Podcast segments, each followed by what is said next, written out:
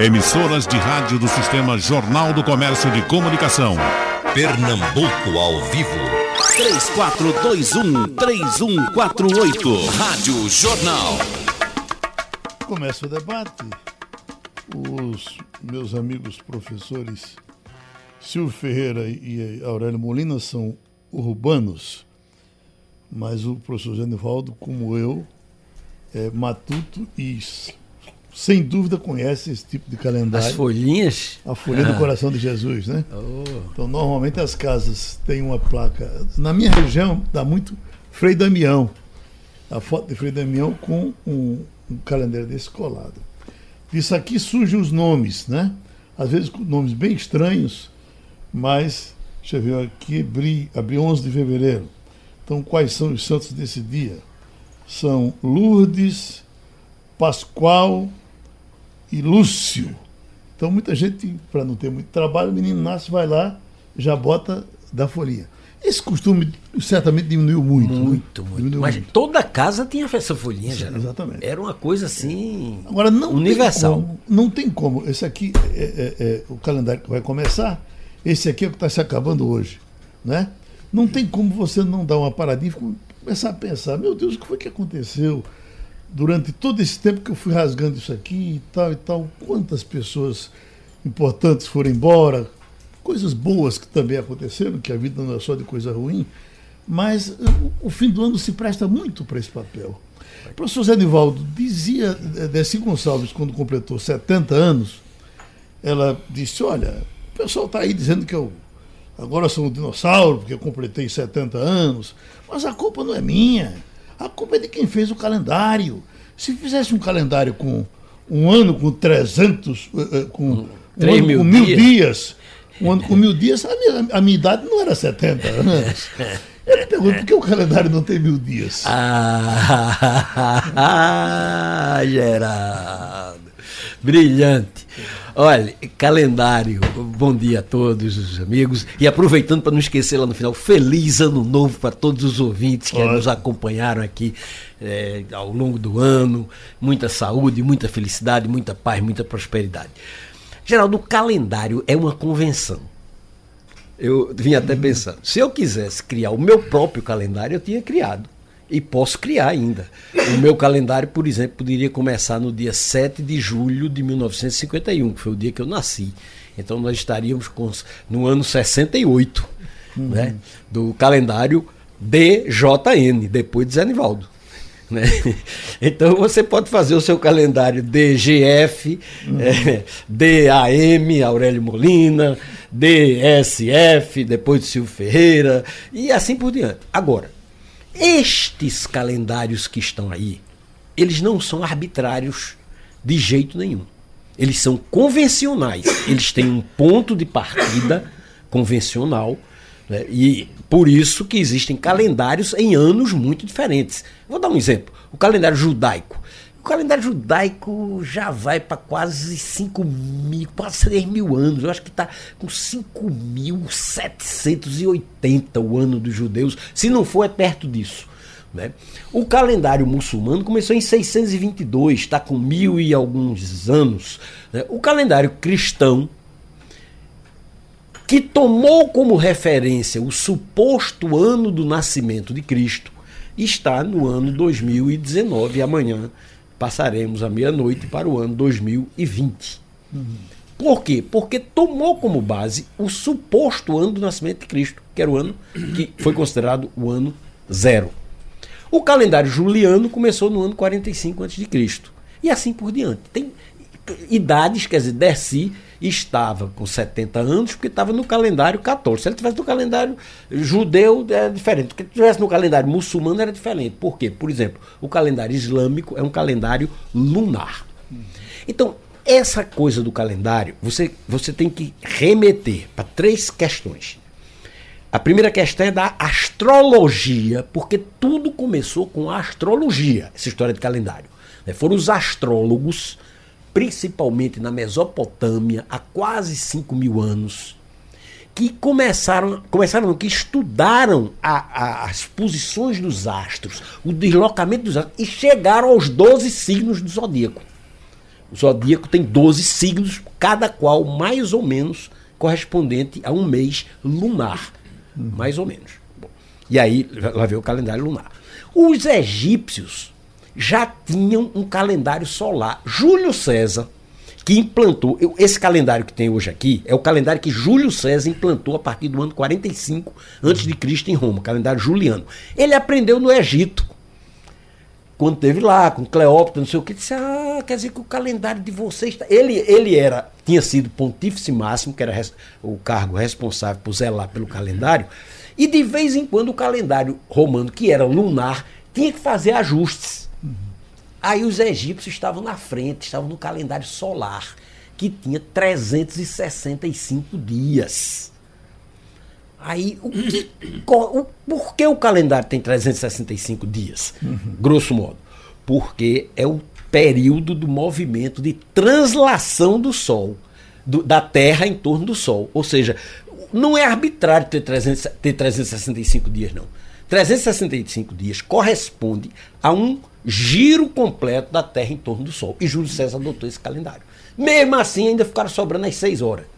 Uhum que vieram a ser. A, a, e de vez em quando tinha um dia intercalado, um dia bissexto, quer dizer, um, um ano bissexto. É, às vezes, no calendário, nos calendários mais antigos, tinha meses intercalados. No calendário romano, intercalava um mês para bater o, o movimento do Sol com o calendário. Bom, neste caso, o calendário juliano não levava em conta essas tais seis horas que não são seis horas. vou dizer uma coisa aqui que não existe calendário absolutamente exato. Uhum.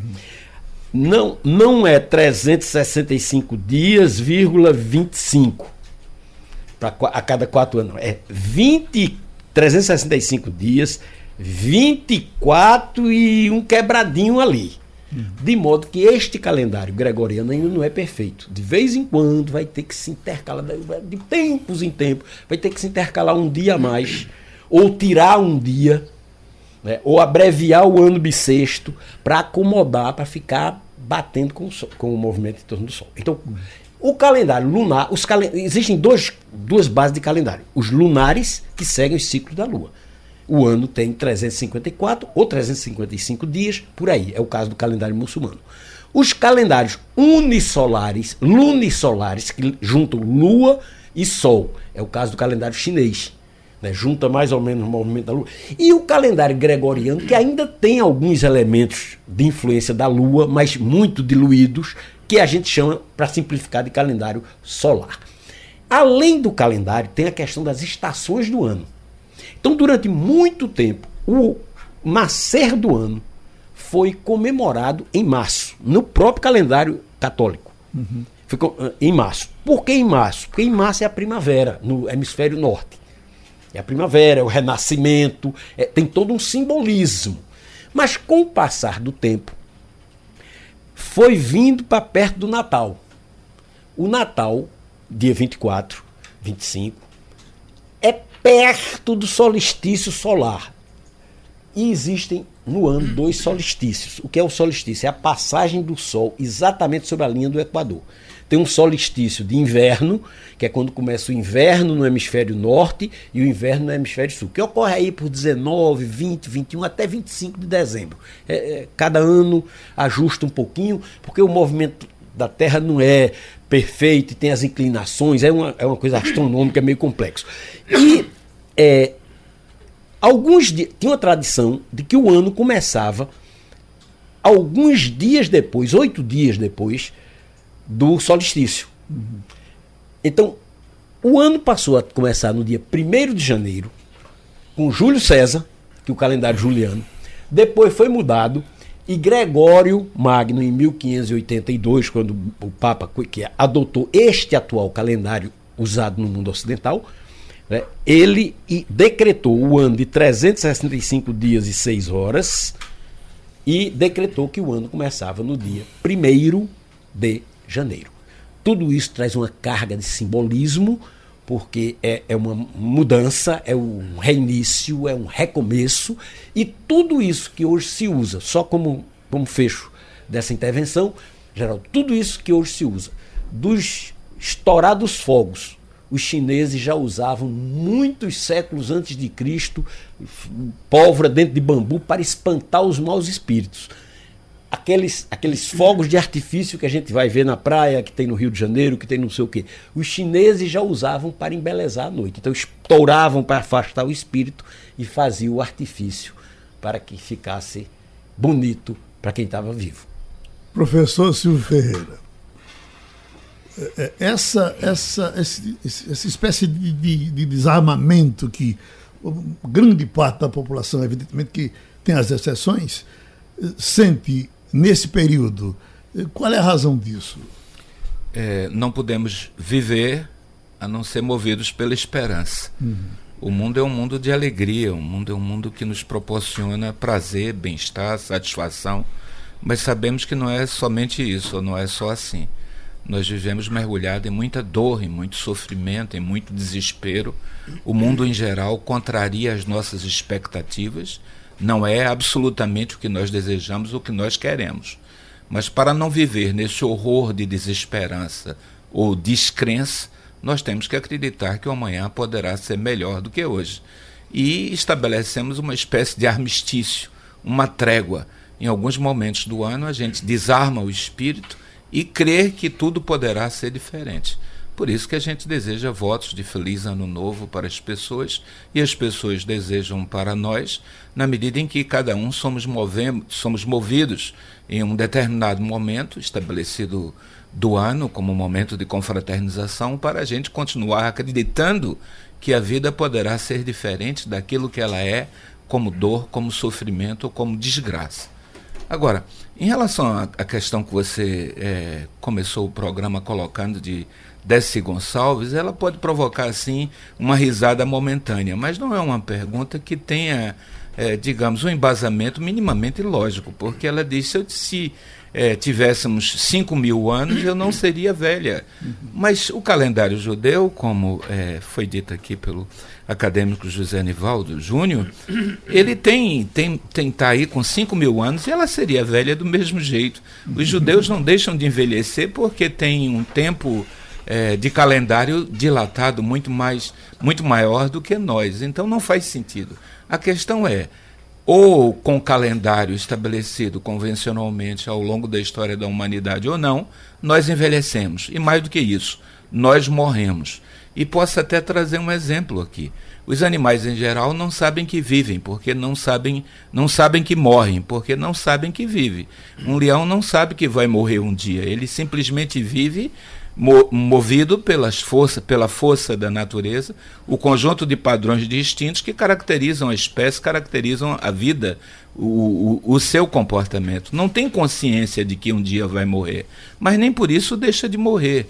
Ou seja, o processo de fim, de envelhecimento, não depende daquilo que é o calendário. Ele acontece é, a despeito de nós marcarmos o tempo historicamente ou convencionalmente. O que eu quero também dizer agora é que, na minha sensação, isso é uma coisa que eu acho até um pouco, não é incomum, mas eu acho estranha comigo, porque me acompanha muito fortemente, é que eu não marco a minha vida pelo meu nascimento, nem pelo nascimento de Jesus Cristo, nem por aqueles que nasceram muito antes ou logo é, um pouco antes de Jesus, no sentido da convencionalidade do calendário gregoriano do calendário cristão. Minha vida é um marco por aquele homem lá atrás, o homem no sentido de uma espécie, a espécie humana lá atrás, deu um salto da natureza, pulou fora de tudo o que era natural e iniciou uma caminhada fora da natureza, que é uma caminhada na construção da civilização, na construção da cultura. Então eu me sinto e sinto a vida humana como se fosse uma corrida de bastão, que a cada geração que chegamos passamos o bastão para o outro, para essa geração ir adiante. Se você disser quantos anos você tem, eu sei o ano que eu nasci, sei o dia da semana que eu nasci, porque meus pais me disseram isso, eu sei o horário das, é, do dia que eu nasci, mas eu não tomo minha experiência de vida a partir do meu nascimento, eu tomo como um compromisso isso que aconteceu lá atrás, um dia em que a espécie, o Homem erectus, o Homem de Dernatal, o Homem sapiens, todas as espécies que existiram antes de mim e que contribuíram para que chegássemos até hoje. Eu me sinto herdeiro disso. Eu tomo a minha idade, minha experiência de vida a partir de tudo isso que fez com que a espécie humana saísse da natureza, entrasse na civilização e na cultura. Geraldo, deixa eu fazer um comentário rápido essa fala. Pela primeira vez, o doutor Silvio falou quase um bloco inteiro e eu não discordo de uma vírgula do que ele disse. Olha isso. Olha aí como nós estamos ficando sábios, doutor Silvio. É, isso é uma confraternização de final de ano. Mas, então, foi o seguinte, deixa eu O pedir. mundo- o mundo- Vou pegar logo o seu nome aqui, por gentileza. Liga aqui. Vai dizer, não é? Ah, Rapaz, se você fizesse um mal, a polícia ia dizer, aquele magão andou fazendo besteira, É só dizer, aquele magão doou uma cadeira de então o rodas. magão doou aqui uma cadeira de rodas. Pronto. Muita Tá vindo de onde? Da Embiribeira. Da Embiribeira. Aquele da Embiribeira que você falou? Aquele, aquele. Tá certo. Cuidado com essa moça aí, viu? Aham. Mas, doutor Aurélio Molina é um, um acadêmico, a caminho agora também da Academia de Zanivaldo, né? Entendeu? É, é mais um passo na vida. É. Para mim, é, pra mim é novidade. Ele ainda, ele ainda não. Aliás, é, se ele já tivesse pedido meu voto, era, era uma antecipação inaceitável, porque não pode pedir voto sem ter a vaga. né? Mas tem que pedir o voto. Né? É, tem muita gente que não entra na academia porque não quer pedir o voto. Uhum. Tem que pedir o voto dos acadêmicos. É? Faz parte do ritual. Mas ele disse que não vai pedir, vai. vai, vai É um gesto de humildade, né? A pessoa não querer entrar numa associação e não, não fazer a a, campanha, né? a campanha, né? Não pedir, não, não pedir o reconhecimento. É um gesto, para mim, seria um gesto de extrema arrogância. mesmo com essas qualidades de, de- de um intelectual, eh, ele não abre um aqui e ali de um, alguma coisa de místico. Né? Não, ele não joga fora isso. É isso que eu lhe pergunto. Num tempo desse, com essa, esse rio levando para cima das pessoas aquele desejo do bem, ajuda? Demais da conta. Demais da conta. Mas é, é, apesar desse viés místico, espiritualista, a minha, a minha bússola, meu, meu instrumento básico, né, que eu só consigo ser um místico espiritualista através da ciência. Acho que a ciência hoje faz uma aproximação, ou permite uma aproximação muito grande com a espiritualidade.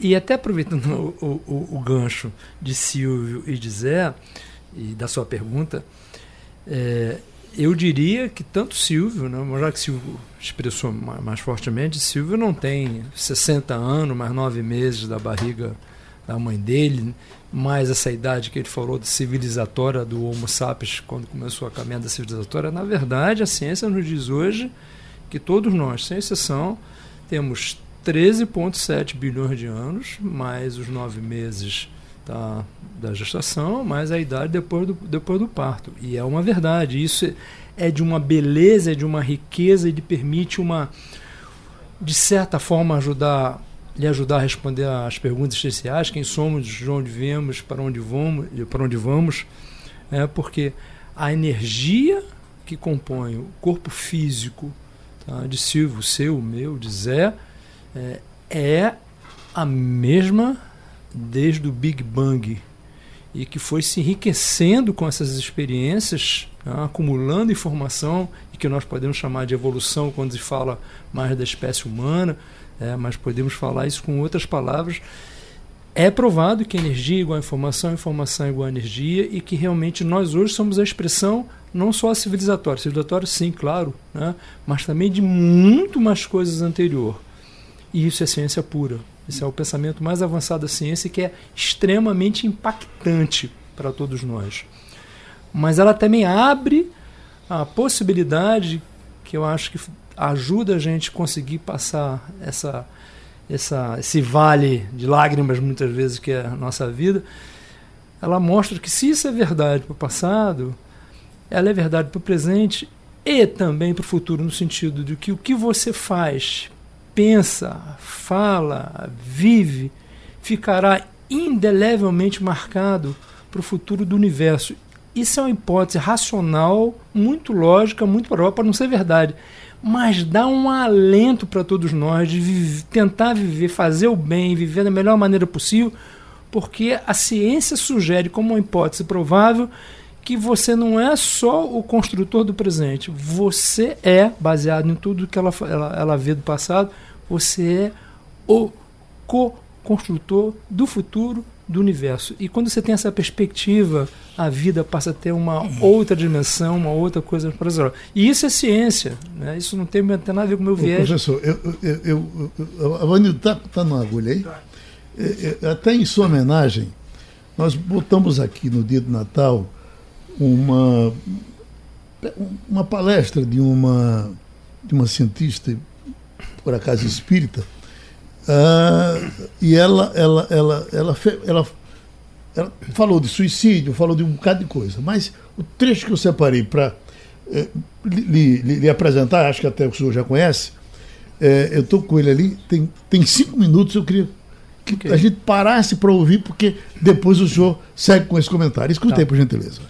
Existe uma organização internacional chamada Centro de Estudos da Mente Saudável, que foi desenvolvida através da ideia do Dr. Richard Davidson. Dr. Richard Davidson é considerado uma das 100 pessoas mais influentes na comunidade científica na atualidade. É o pai da cultura da mindfulness, que é a meditação moderna. Ele, juntamente com outras pessoas como Daniel Kahneman, Daniel Kahneman que ganhou, é um psicólogo, que ganhou um prêmio Nobel em economia, ganhou um candidato a um prêmio Nobel de medicina e ganhou um prêmio de psicologia. Então não é qualquer pessoa. Ele, com Kahneman e justamente com uma série de outros, se uniram para dar uma resposta a essa estatística. O que é que nós podemos fazer para alterar o quadro em questão diante da impossibilidade de atingir diretamente o assunto? Eles se reuniram e resolveram antecipar a publicação de um estudo que já envolvia 20 milhões de dólares. É um estudo que teve a maior amplitude em termos de longevidade, é um estudo que já dura 80 anos. Envolveu diversas equipes. E esse estudo tinha por objetivo estudar a vida humana e saber o que é que o ser humano precisa para ser feliz. É chamado Grand Study. E ele envolveu estudantes do segundo ano de Harvard. Eles pegaram 268 estudantes do segundo ano de Harvard e iriam acompanhar a vida desses, desses estudantes até a sua morte. E esse monitoramento seria constante. Constantemente eles seriam questionados sobre como você se sente, tem fantasia sexual, não tem fantasia sexual, o que, é que você come, o que, é que você faz, o que você deixa de fazer, casou, por quê, tudo. Então, periodicamente, eles eram visitados por vários pesquisadores e deveriam responder questionários minuciosos. E fizeram isso durante 80 anos. A maior parte deles desencarnou já, morreram. Sobraram hoje 19 vivos. E o estudo somente seria publicado após a morte dos 268 participantes. Porém, em virtude dessa estatística perigosa e violenta para a humanidade, eles resolveram antecipar a publicação do trabalho. Os 19 sobreviventes concordaram e eles lançaram a análise. Nessa análise, eles verificaram, estabeleceram algumas estatísticas muito precisas. Eles eram capazes de dizer com precisão o estado de saúde do colesterol de uma pessoa por coisas que ela fez. Mais precisamente do que um exame de sangue. Eles descobriram que havia uma relação direta entre a saúde física e mental de uma pessoa e o número de pessoas com que ela se importava. Como assim?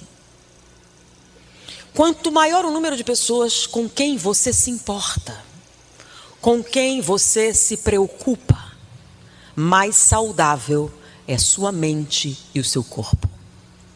Independente da riqueza, porque eram alunos de Harvard, a maior parte deles tinha, para iniciar a vida, uma situação confortável. Porém, a riqueza não foi um fator determinante da felicidade. Ter ou não ter um amante não foi o fator determinante da felicidade. Atividade sexual não foi o fator determinante da felicidade. Eles analisaram todas as variedades e chegaram a uma conclusão. E o pesquisador que acompanhou por mais tempo a fase publicou um resultado. Não importam o que digam. A felicidade vem do amor que você sente por outras pessoas. 80 anos de estudos, investimentos pesadíssimos, uma grande quantidade de pessoas e chegou à conclusão que a sua saúde física e mental vem do número de pessoas com quem você se importa. Que a preocupação com as pessoas ao seu redor libertam você da amargura, libertam você do sofrimento, libertam você das correntes do ego, libertam você desse sofrimento atroz de supor-se que você é o poço legítimo do todo o sofrimento da terra. Que só o amor liberta você da dor. Ou seja, 20 milhões de dólares, centenas de pessoas, milhares de páginas de relatórios, para chegar à conclusão que fora da caridade não há salvação. Foi um prazer estar com vocês. Muita paz. Bom, é doutora Anete Guimarães. Isso o senhor já disse aqui em outras palavras. Sim, é, tem várias, várias evidências sugerindo, sugerindo isso que a amorosidade, né, fazer, fazer, ver, fazer o bem, ver fazer o bem, tá, são, tem dados de trabalho sério. Esse é um trabalho sério realmente, né? É, e ele mostra também naquela, naquela eu nem citei esse trabalho, porque esse trabalho já tinha saído há mais tempo, não era, não era tão recente, é, mas que ele realmente ele mostra de todas as variáveis estudadas a, amorosidade era que tinha maior impacto na, na saúde das pessoas na longevidade. A amorosidade, ele coloca como uma variável. É, é, é um, é um trabalho em grupo. O bem que eu lhe faço é superior ao bem que você me faz. Sim, sem dúvida. Ele, se eu me recordo bem. Para mim, no caso. É, se eu me recordo bem, a, a, a a conclusão básica era você ter, ela diz no início, você ter pessoas que você se preocupa em cuidar, tá? amar no, no sentido mais amplo da palavra, tá? essa era a variável mais importante do estudo. Tá? E, e, e, realmente é um estudo sério. É um estudo sério. Mas tem outro estudo, como aquele menores que eu trouxe aqui. Né? Fazer, fazer o bem, ou ver fazer o bem, impacta muito na sua, na sua vida física e emocional. Né? E eu acho que é um dado que não pode ser desprezado. Influencia, influenciar a saúde física. A saúde física, a saúde uhum. física. Isso não é novidade. É, a Silvia fala muito mais do que eu. Né? A, a questão da psicossomática está tá muito bem documentada desde os anos 40 ou 50, mais ou menos. Mas a gente um tem pouco, uma palavra. Um pouco, talvez antes disso. Talvez a psicossomática. Já na década de. Na, na década de 10. 10 é, 1910, 1920. Ela, ela é, surge, pelo menos é, é tomada o seu surgimento com um, um, um, médico chamado Grodek. É isso, exatamente, exatamente, exatamente. É, mas... Escre escreveu uma carta para Freud impressionado, perguntando se ele era analista, porque quando ele toma conhecimento dos livros de Freud, ele diz, curiosamente, eu vinha desenvolvendo pesquisas nesse mesmo sentido. E ele era tão extraordinário que chegam a dizer que o termo id, é, em latim, que significa isso, em português, é, é um termo que Freud levou para a psicanálise a partir da obra dele, de Grodek, que ele dizia que havia em nós um isso que era responsável pela força da vida. É, e, e, e, tem uma outra linguagem mais moderna que a gente usa, por exemplo, o suicídio celular, que a gente chama de apoptose, é um fenômeno muito bem documentado. Né? Se você pá, começa a pensar que não tem mais sentido a vida, que você não tem mais nada, a célula entende e começa um processo que nós chamamos de suicídio celular. E o inverso também é verdadeiro. Então esse, esse mecanismo ele está bem, ele não é conhecido em detalhes, mas a relação está bem sedimentada. Né? E aí faz toda uma outra discussão, né, né, né Geraldo? Né? Porque se a gente já sabe isso, tem, tem, gente sabe, por que, que a gente insiste em seguir o outro caminho? Por que, que a sociedade nos empurra para o outro lado? Né? Você imagina o impacto em termos de financeiro, de custo de atenção à saúde, se você estimula essas variáveis. Eu gosto muito na, na, na questão da, do câncer de mama. Tá? Ah, se todo mundo fizer mamografia, todo mundo fizer biópsia, etc, etc, com cirurgia, etc, etc, etc, você vai ter uma redução em torno de 30%, que é pouco, muito pouco para o tamanho do investimento. Mas esse resultado tá, é o mesmo que todo mundo está entrando nessa linha de ter uma vida mais saudável mentalmente, beber menos, fazer exercício, amamentar. Mas nas campanhas você ninguém fala nisso, só fala né, em fazer mamografia, fazer diagnóstico precoce. Então, por que a gente tem tanto dado que mostra que ter uma vida feliz, uma vida mais pensando no bem comum como, como um grande valor da sociedade, sim, tem todos. Por que, que a gente não investe? A sociedade está doente, ela só investe aquilo que dá doença, que dá dinheiro, que dá, que dá uma disputa é, inaceitável entre os seres humanos. Né? Se a gente tivesse vivendo bem, estava todo mundo melhor. Cientificamente estava todo mundo melhor. Thaís Moura e Tereza Moura são duas irmãs que fizeram aqui a doação de uma cadeira de rodas. É mais uma cadeira aqui. O professor Zé Nivaldo está fazendo a pesquisa, está tendo uma pesquisa imediata. É, rapaz, a questão do amor está repercutindo intensamente nas, nas redes sociais, né, no- nos meus posts, nos coisas internas, quer dizer, a solução do amor. Eu queria fazer eh, sobre isso duas observações. Primeiro, dizer que eu concordei com o Aurélio 99%, torcendo para concordar 100%. Né? É, inclusive, nessa questão eu já abordei aqui, que ele colocou, e eu vou ressaltar a questão da eternidade. Todos nós fazemos parte da eternidade. O que não faz é a nossa consciência. Mas nós, fisicamente, somos parte da eternidade. Na última vez eu disse aqui, nós já, já fomos flor, já fomos macaco, já fomos planeta, já fomos asteroide, já fomos terra, já fomos vento, já fomos água, já fomos um pouco de tudo. Né? E seremos para sempre na- nessa cadeia do, do universo. Aí alguém disse, eu nunca fui galinha, eu nunca fui no sei o quê, o cara me deu esculhambação aqui no interno. Essa é uma questão. A questão é, desde o Big Bang, é a frase que eu começo a discordar vagamente dele.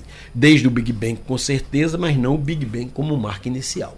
O Big Bang é uma etapa nesse processo evolutivo. É até onde a ciência está conseguindo ir no momento. 13,7 bilhões de anos. Agora, o que tem por trás do Big Bang, eu sou muito favorável a uma frase que da antiga sabedoria da Mesopotâmia, do tempo desses astrólogos que são tão ridicularizados hoje, ou, enfim, às vezes menosprezados pela cultura instalada, mas deles vem o conhecimento, a influência dos astros sobre os seres humanos e sobre a vida da Terra é inquestionável. né? Não nesse ponto dessa astrologia Do minúscula e tal. né? Então, o Big Bang é uma etapa na evolução. Nada vem do nada. Essa é a frase que os babilônicos antigos já diziam. né? Nada vem do nada. E outra questão é, é eu torci, Geraldo, para terminar logo a fala da, da mulher, não ir, não ir até, é, até o, o, o, o final, porque eu já tinha ouvido a, frase, a- o texto dela. Você, inclusive, mandou para mim. Exato. É, a última frase dela é desastrosa. Quando ela, ela foi ótima falando do amor, do sentimento, da generosidade, de compartilhar com a humanidade. Eu- é tudo que eu acho e que eu defendo da vida como valor maior. Aí no fim ela disse: a caridade. A caridade não. Caridade é uma forma menor de amar ao próximo é uma forma de você manter a sociedade do jeito que a sociedade é, se livrando das suas próprias culpas e sem mudar nada. Hoje em dia é inaceitável se pregar a caridade como um caminho para a vida. Agora, o amor que envolve inclusive formas de caridade que não sejam é, é, é, daquelas de, de- de, é, artificializar a vida, entendeu? Dar uma esmola para o, o cara e, e se embora com a consciência tranquila. Essa forma de caridade, essa não transforma o mundo. Amar transforma o mundo. Seu. É, o, ama- o amor transforma, né? O amor, Freud dizia que é uma das curas mais importantes e poderosas na vida humana. Agora, há o amor na forma também de um excesso de amor. E esse amor é o amor que leva à loucura. Então, ele dizia, completando a frase dele, que o amor é cura, mas o amor também é loucura. Ou poderá ser loucura, né?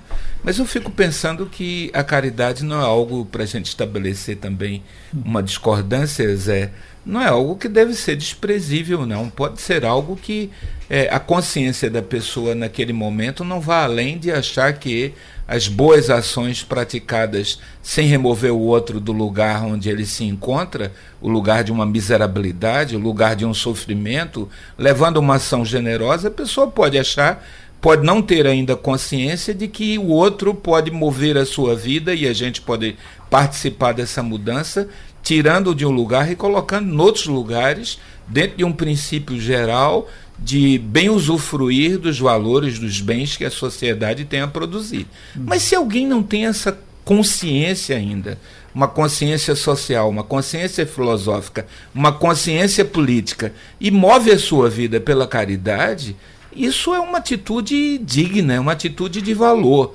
O que pode acontecer é que a vida poderá levar essa pessoa a ter uma consciência política, filosófica e social que ela não tem hoje, mas levando, ela vai lutar por outros princípios, que não é o princípio apenas dela fazer um gesto para jurar o outro caridosamente, mas de um crescimento geral.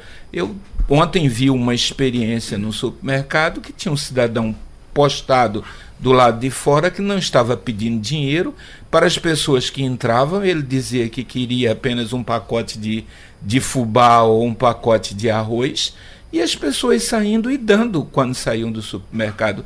Eu fiquei vendo aquilo e achando que aquilo era um gesto de caridade valoroso, que aquela pessoa não iria morrer de fome naquela noite, ontem, no final da tarde ou do começo da noite. Se aquelas pessoas que fizeram essa doação não têm uma consciência de lutar por um projeto social, filosófico, político, universal, da grandiosidade que a gente espera da vida humana, mas elas são capazes de praticar um ato de bondade, que pratique, que o outro não morra de fome, por conta de que ela não se negue a dar um pacote de arroz ou um pacote de fubá. Um dia desse, professor Silvio, eu fui entrando no supermercado, aí tem uma senhorinha conversando com outra. Mas é ela- só só para concluir, Geraldo, eu fico às vezes achando que a gente, em nome de uma, de uma consciência muito grandiosa que a gente espera que as pessoas tenham, às vezes a gente inibe as pessoas de estarem praticando atos de generosidade que podem ser tão mínimos e fazer tão bem. Hum, Eu, eu fui entrando e tinha uma senhorinha conversando com a outra, mas ela estava com uma expressão de felicidade tão grande no rosto por ter recebido alguma ajuda de alguém que eu fiquei morrendo de inveja do cara que deu a ajuda a ela. Eu queria que aquela- aquele contentamento fosse comigo. Mas. eh, Né, Esse, esse, esse tema eu não vou nem é, rebater, porque o tempo não permitiria. Isso é um debate. Isso cabe um debate. E é confuso, porque a caridade acho que é, uma É. coisa muito ampla. Muito né? amplo, então, tem as várias, tem as É. várias formas, as várias maneiras. Agora não pode, não- na minha concepção, respeito todas as opiniões do Dr. Silvio, discordo radicalmente dessa vez, né, desse raciocínio sobre a caridade. Ainda bem que a gente terminou o ano como começou, discordando, né? Estava muito. coisa. Agora, en- entendo, veja, diferencia-se as várias formas de, de caridade. A solidariedade pontual, a- a, a solidariedade investidora, você pagar o Mas estudo se de trocar alguém. a palavra caridade por solidar- solidariedade, Já melhora bastante. resolve essa briga. É, melhora bastante. doutor Molina, Sim. eu acho que, pronto, pronto, o, médico, olha, eu, eu tenho muitos amigos, amigos médicos, a gente para conversa, para, para conversar. É uma, é uma categoria privilegiada, é uma coisa. No, no- no tom geral, é uma coisa divina, porque é, é, a, a condição de fazer o bem que o médico tem é, é uma coisa que ninguém tem, de tirar uma dor de alguém. E eu sei que o doutor Molina tem, essa, tem esse sentimento. Né? É, eu, eu digo para os meus meninos, né, eu tô, agora estou como coordenador do curso, do curso médico da, da UPE, eu tento mostrar essa linha, o privilégio que é você ser um profissional de saúde. Né? Eu acho que não, não, não, não, não é uma coisa comum. né? Você tem esse, esse. O cartão de visita, eu digo para eles, o car- nosso cartão de visita é a beneficência, é fazer o bem, não só fazer o bem, fazer, o- fazer o maior bem possível ao maior número de pessoas possível. Depois vem todos os outros valores. Mas esse é o nosso cartão de visita. E se ele não exerce esse potencial, né, ele tem chance de acabar se transformando, o que acontece em 1%, 2%, que hoje existe, a gente não pode negar, é uma, é uma tristeza, em um monstro.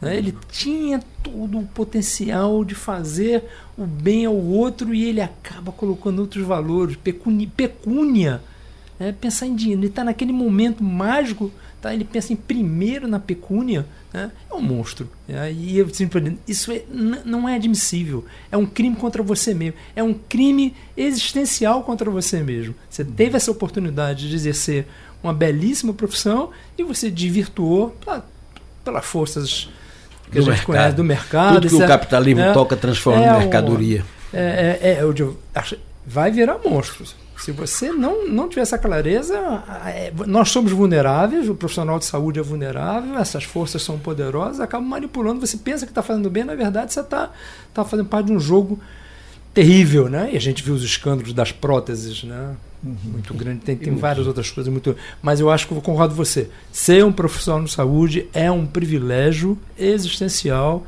tá? E que você deve exercê-lo com a maior consciência possível da sua capacidade de fazer o bem ao outro e à coletividade. Como filho de médicos, irmão de quatro médicos, eu digo que eu não consegui alcançar esse patamar. Eu acho, concordo totalmente com você, Geraldo. Um médico, um verdadeiro médico, um médico que honra a sua profissão, é realmente um, um ser muito diferenciado. É um ser muito especial. Professor Silvio, eu estava lendo uma pesquisa recente falando das doenças que podem, de doenças do coração, inclusive, que podem afetar as pessoas nesse período agora de fim de ano. E dizem que chega a, a, a 40% de pessoas que podem ser atingidas com problemas do coração por conta de alguns exageros praticados no fim do ano, juntando com a emoção da, da, do, dessa passagem. É, no sentido emocional, me parece que a coisa que mais conta é porque o final do ano, sobretudo o Natal, né, os momentos é, que antecedem o Natal, o Natal mexe conosco numa dimensão de amor muito grande e, e algumas pessoas não se sentem amadas nesse momento onde se fala intensamente no amor. E a pior dor que alguém pode sentir na vida é a dor de não sentir amada ou não se sentir razoavelmente amada, ou não se sentir bastante amada. E não é amada só nas condições atuais de sua vida. Se ela retrospectivamente, no Natal ou em alguma é- outra época do ano, ela para para pensar e sente e descobre e imagina que em algum outro momento na sua vida, até pretérito, na infância, na adolescência, ela não foi amada pelas pessoas que ela esperava ser intensamente amada. Isso faz doer e dói muito. E isso faz adoecer. Então, como o Natal, em geral, no Ocidente, está associada a essa capacidade nossa de amar, ela está associada também à capacidade de se sentir amado. E aqueles que não se sentem amados têm uma propensão muito maior de adoecimento. Professor Zanivaldo, o Réveillon é como deveria ser? Geraldo, a palavra Réveillon vem do francês e foi associada ao fim do ano, mais ou menos no século XVIII. Não é desde sempre, não, mas é, é recentemente.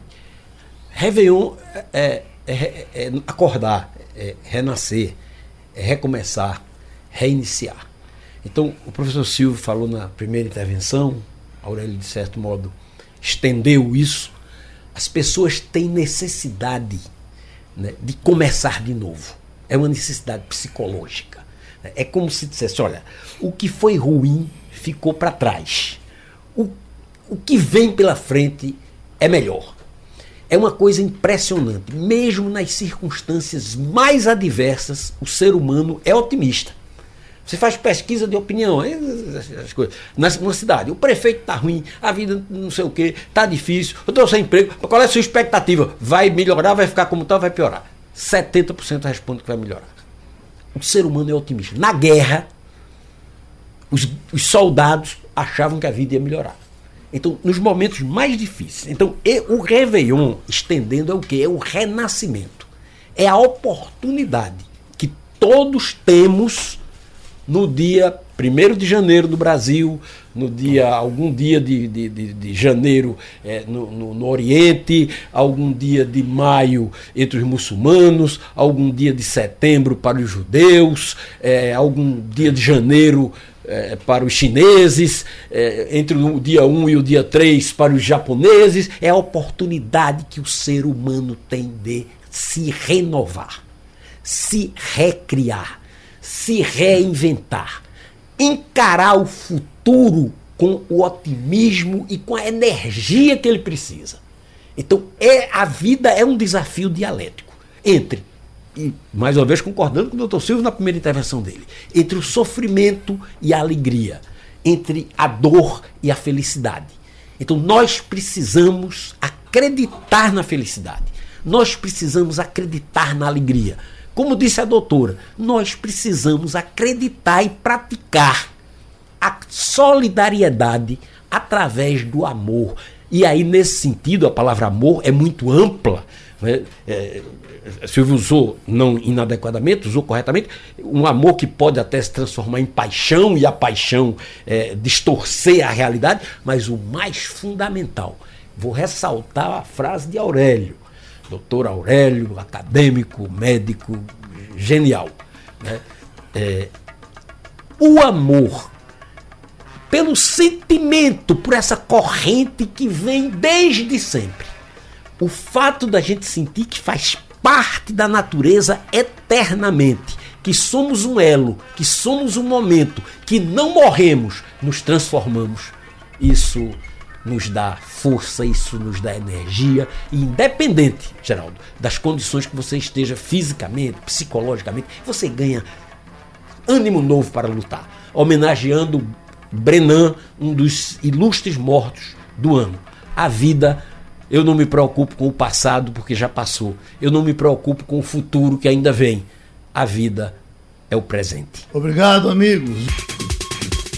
Sugestão ou comentário sobre o programa que você acaba de ouvir, envie para o e-mail ouvinte@radiojornal.com.br ou para o endereço Rua do Lima 250, Santo Amaro, Recife, Pernambuco.